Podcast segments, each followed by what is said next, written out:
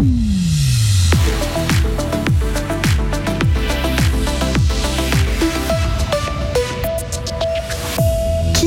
riches étrangers qui sont imposés sur leurs dépenses dans le canton de Fribourg. Un expert dresse leur profil. Le statut de protection S dont bénéficient les réfugiés ukrainiens en Suisse sera maintenu.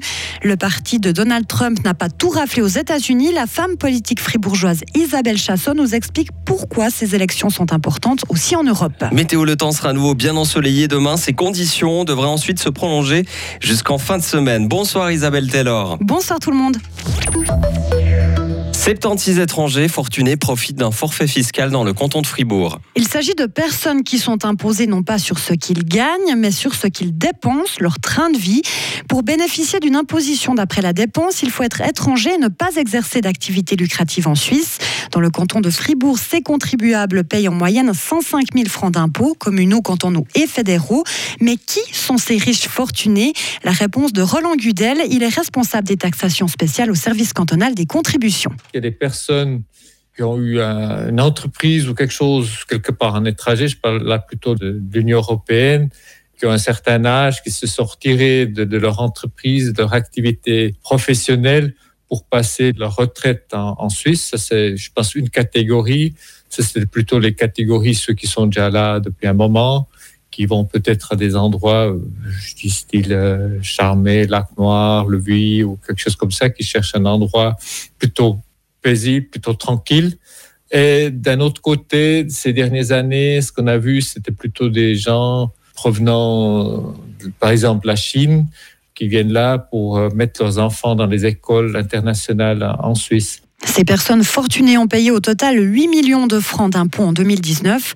C'est l'année la plus récente pour laquelle des chiffres nous ont été transmis. En route pour l'année la plus ensoleillée et la plus chaude depuis 1864. Il reste encore quelques semaines avant la fin de l'année, mais dans certaines régions de Suisse, le soleil n'a jamais autant brillé depuis le début des mesures.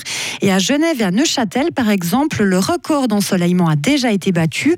Côté température, d'après Météo News, cette année, il a fait 1,7 degré de plus par rapport à la moyenne des années précédentes. Le Conseil fédéral prolonge le statut de protection S pour les réfugiés ukrainiens jusqu'en mars 2024. Il estime que la situation en Ukraine est trop instable. Depuis l'agression russe contre l'Ukraine en février, plus de 67 000 personnes ont obtenu le statut S.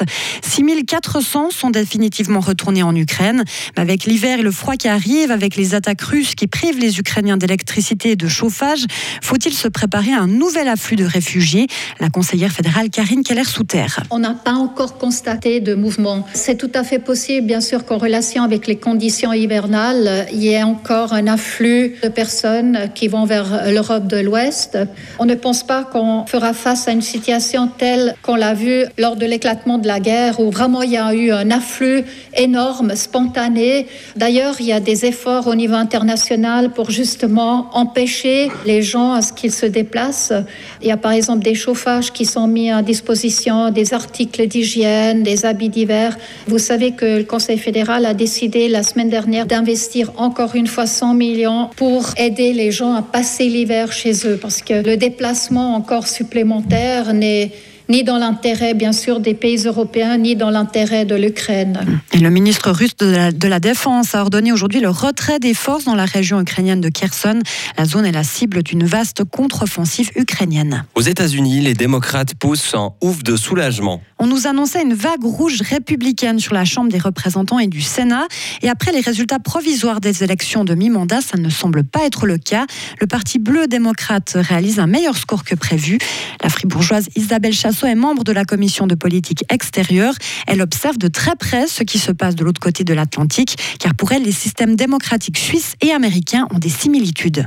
Cette campagne a été particulière cette fois aux États-Unis. On joue la manche euh, supplémentaire à l'élection présidentielle et à l'élection de Biden euh, qui a battu M. Trump et on voit très bien du côté euh, des soutiens de M. Trump qu'ils veulent remettre en cause la légitimité de l'élection de M. Biden et n'hésitent pas à recourir de ce point de vue-là à une forme aussi de violence démocratique.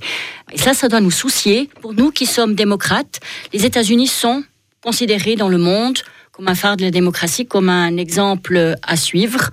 Et lorsque l'on peut constater, comme c'est le cas aujourd'hui, mais on a tous des résultats un peu intermédiaires, que ce n'est pas la vague annoncée, que les profils les plus complotistes ne semblent pas avoir été élus, on doit se rassurer aussi sur l'état de santé de la démocratie. Le dépouillement des suffrages définitifs pourra encore prendre quelques jours aux États-Unis. En football, le fribourgeois Michel Ebicher va participer à la Coupe du Monde au Qatar. Le Saint-Ginois fait partie des 26 joueurs sélectionnés aujourd'hui par l'entraîneur Murat Yakin. Autre nouvelle rassurante, le gardien Yann Sommer est également de la partie. Nathan Clément vous donnera toutes les informations dans son journal des sports à 17h45. Retrouvez toute l'info sur frappe et frappe.ch.